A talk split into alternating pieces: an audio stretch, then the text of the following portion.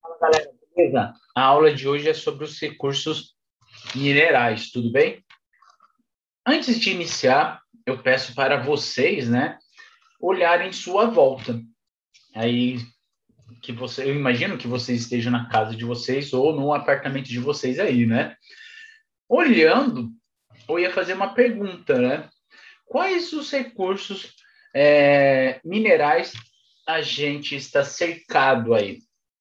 Aí vocês devem imaginar que são os móveis, né? Que pode ser de ferro, de vidro, né? Que a sua matéria-prima é areia, mas também na construção. A, a, a base da construção, aí tanto da sua casa ou do apartamento, é através do cimento, do cal, é, do ferro, né, que são os vergalhões e assim entre outros. Então, o que a gente tem que ter em mente é que nós, seres humanos, somos extremamente dependentes dos recursos naturais, né? Perdão, galera. Isso para a gente obter o máximo de conforto possível e por isso que a gente consumimos muito esses recursos minerais. É, agora vou, vou, vamos voltar um pouquinho, né, é, no conteúdo é, relacionado lá no primeiro bimestre, quando a gente trouxe sobre as camadas principais aí da, do planeta Terra. E uma delas que a gente aprendeu que foi a litosfera. Então, é, é, é na litosfera onde que está essa constante transformação, né? Através dos agentes internos, né? E dos agentes externos.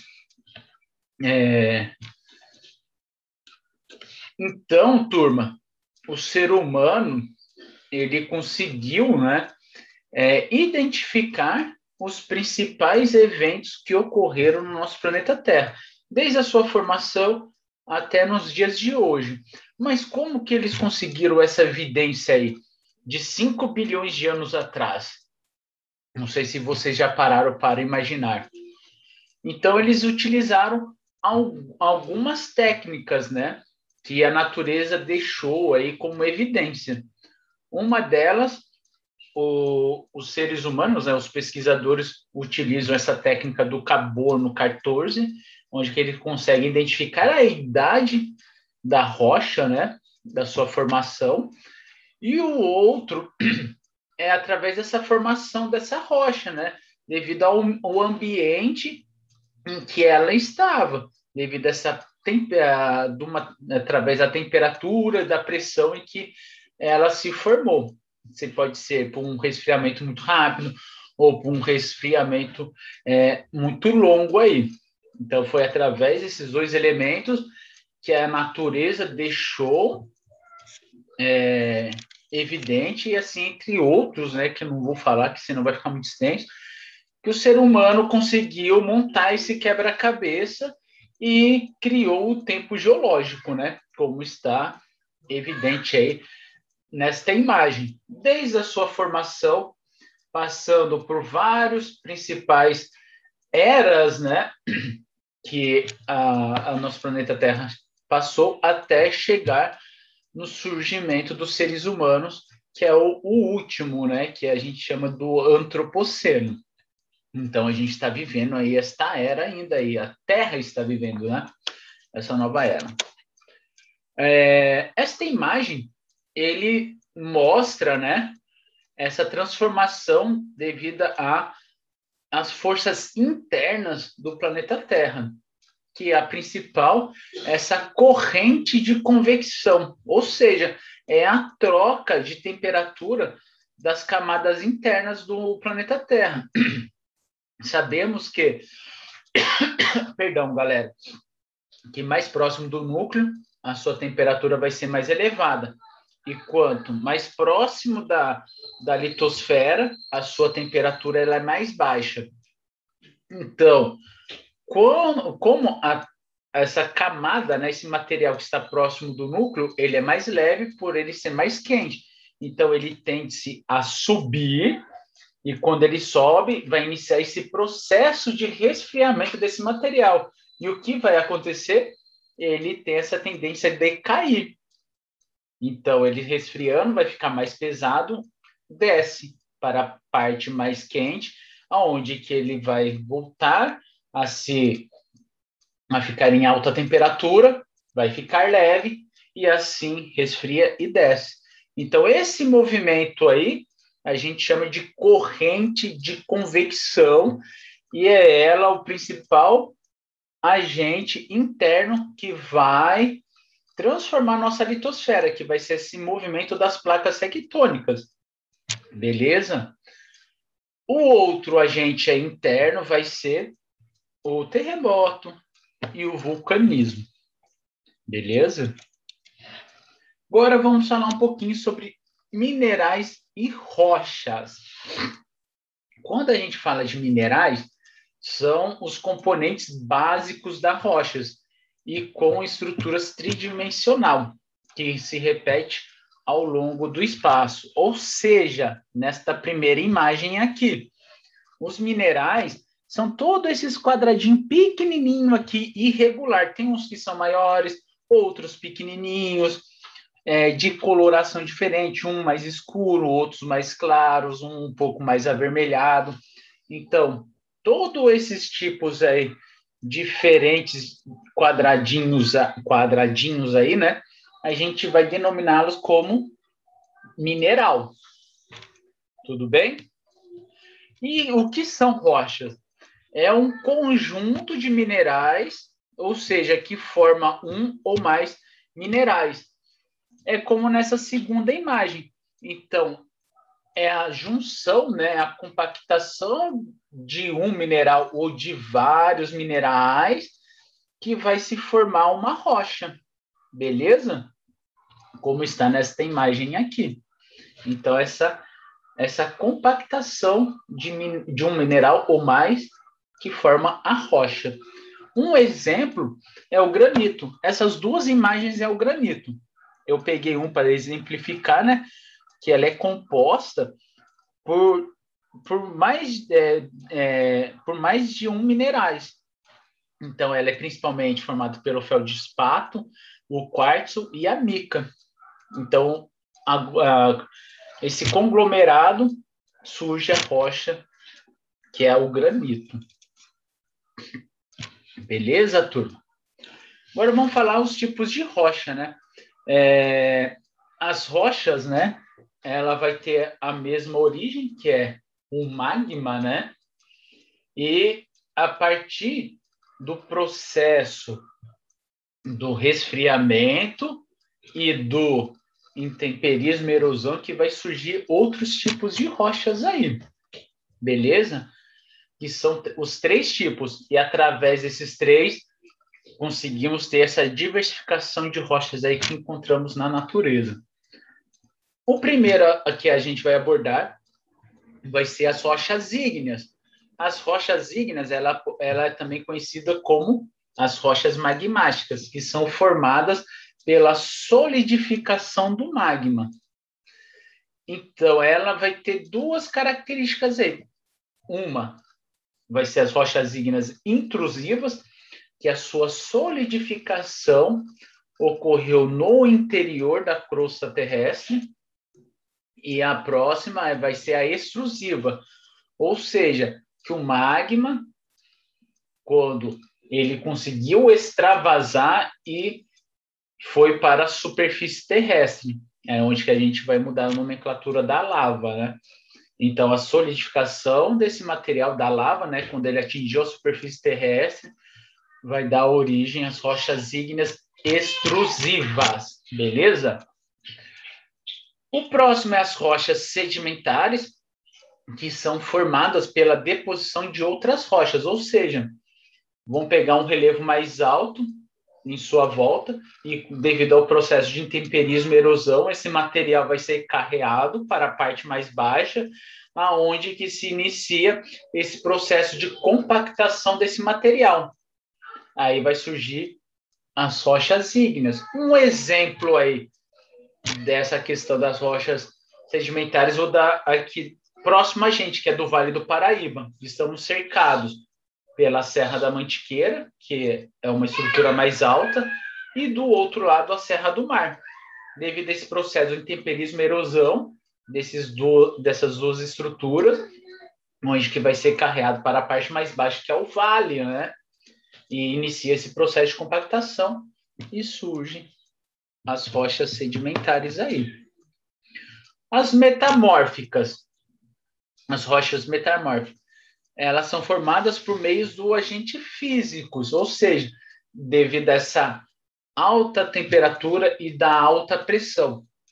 E esses elementos vai mudar a sua composição original, então vai mudar suas estruturas, aonde que vai surgir uma, no, um novo tipo de rocha, beleza? Então vai ter uma rocha matriz, né, que a gente chama, e essa rocha matriz vai passar por um processo de alta temperatura e de alta pressão e que vai se transformar em uma nova rocha, em uma outra rocha, né? Devido a mudanças nas suas estruturas físicas e químicas aí. Um exemplo aí de uma rocha metamórfica vai ter o granito, que é uma rocha matriz, devido a esses elementos de alta temperatura e pressão, ela vai se transformar em um mármore. Então, vai ter uma, uma mudança na sua estrutura física aí. Beleza, galera? O que a gente tem que ter em mente? Que a rocha ela vai ter a mesma origem, que é o magma e a lava, né? Quando fala da lava, quando ele conseguiu atingir a superfície terrestre, a, devido à solidificação desse material.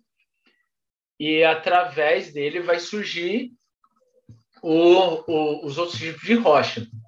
que eu tenho que frisar aqui também que as rochas é, metamórficas ela pode ser através das rochas ígneas, sedimentar e da própria rocha metamórfica. Supondo um mármore, que é uma rocha metamórfica, ela pode também passar por esse processo de temperatura e pressão e, su e surgir né, é, um novo tipo de rocha que ela vai passar por uma transformação física e surge uma outra rocha. Beleza? A metamórfica não se limita só a rochas ígneas e a sedimentar, e sim a ela mesma também. E os recursos minerais, né? A gente sabe que ela tem várias finalidades aí. Então, ela vai desde ao, essa questão aí da correção do solo, né? Que a gente pode usar a dolomita para para tirar essa acidez, né, para regular o pH do solo, ou a gente pode utilizar, ou não, né? Ela vai ter essa finalidade e por mais extremos aí a alta tecnologia, que é a utilização do nióbio aí para confecção aí de alguns computadores de alta precisão, né? E, o, e as rochas, né? a gente pode classificá-las elas como metálicos, fósseis e não metálicos. Quando a gente fala de rochas metálicas, é, que na sua composição permite a condução de calor e eletricidade. Um exemplo aí, ó, mais próximo da gente, está na nossa casa, que é a fiação elétrica, que ela é formada por cobre, beleza? E não é só o cobre que a gente pode denominar como metálico, a gente pode chamar o alumínio, o ferro, o ouro, a prata e assim, entre outros aí. E os energéticos fósseis é, têm a de origem orgânica em sua composição e serve como combustível aí para a produção de energia. Aí a gente já está falando do carvão mineral, do petróleo, e do gás natural, que é o mais conhecido aí pela gente. E o não metálico é que, que não contém é, minerais metálicos. É só a gente fazer essa associação do metálico aí, né? Fazer esse processo inverso. Então, ela não vai ser aquela rocha condutora, ela não vai produzir calor. A gente pode falar do granito, do diamante, da areia, do calcário, da dolomita, e assim, entre outros aí. Beleza, galera? Aí tem uma pergunta aí, né? Então, para que servem esses recursos? Né? A gente viu um pouquinho né, da sua aplicação que vai desde lá para a agricultura até na alta tecnologia. Então, a gente pode dizer que ele serve é, de tudo um pouco, né? Então, a gente consegue ter várias finalidades aí para ele. É só a gente olhar em nossa volta. Por isso que tem essas imagens aí. Então, ele constitui é, ele tem a sua presença né, muito forte nos grandes centros urbanos, na nossa casa, é, nas rodovias e assim, entre outros aí. Agora vamos falar sobre os minerais, né? Nessa questão para as indústrias. A gente retira esse material bruto né, da natureza, é, passamos eles por um processo e transportamos para as indústrias. E a indústria ele vai fazer esse processo aí de transformação desse material bruto em algum em lingotes que vai dar origem aos objetos que a gente tem em nossa casa. Pode ser aí uma geladeira, é, pode ser cadeira, beleza? E a indústria, né, que vai que é responsável pela transformação do material bruto em, em um, é, e outro material que vai compor o outro objeto, pode ser aí um lingote de ferro, a, a bobina de alumínio e assim entre outros aí. Beleza? Isso é um dos exemplos aí que a gente pode dar em, em, em que a indústria é responsável aí, tá? Este mapa, ele mostra é, as principais jazidas é, é, de recursos minerais que o Brasil tem. Então, podemos observar que o norte, ele tem uma forte presença né, desses recursos naturais, é, Minas Gerais também, São Paulo e assim como o Nordeste. E o Centro-Oeste também, praticamente quase o território brasileiro inteiro aí, né? Que ele é muito forte, que tem essa presença marcante. Este dado aqui, né, ele está mostrando as regiões que têm a maior atividade extrativista, né? ou seja, de extrair os recursos é, minerais. O primeiro gráfico de pizza aí está falando sobre a região, quem é que extrai mais deste recurso podemos observar que é o sudeste e logo vem norte, a região norte. E o próximo gráfico, né, está falando da distribuição do valor da produção mineral pelas principais unidades federativas. Então, a gente falou de região, agora a gente está falando de estado. Então, a gente, você vê que o, os dois dados ela bate. Então, pegamos Minas Gerais, que ela pertence ao Sudeste, e logo vai, vem o Pará, que é do, da região Norte. Beleza? Depois vem São Paulo e assim entre outros estados aí. Beleza? E isso reflete que o Brasil é um dos grandes exportadores de, de minério. E o seu principal comprador é a China. Vamos falar um pouco dos impactos, né? A gente, só, a gente falou só da composição e da finalidade dele, da aplicação desses minerais.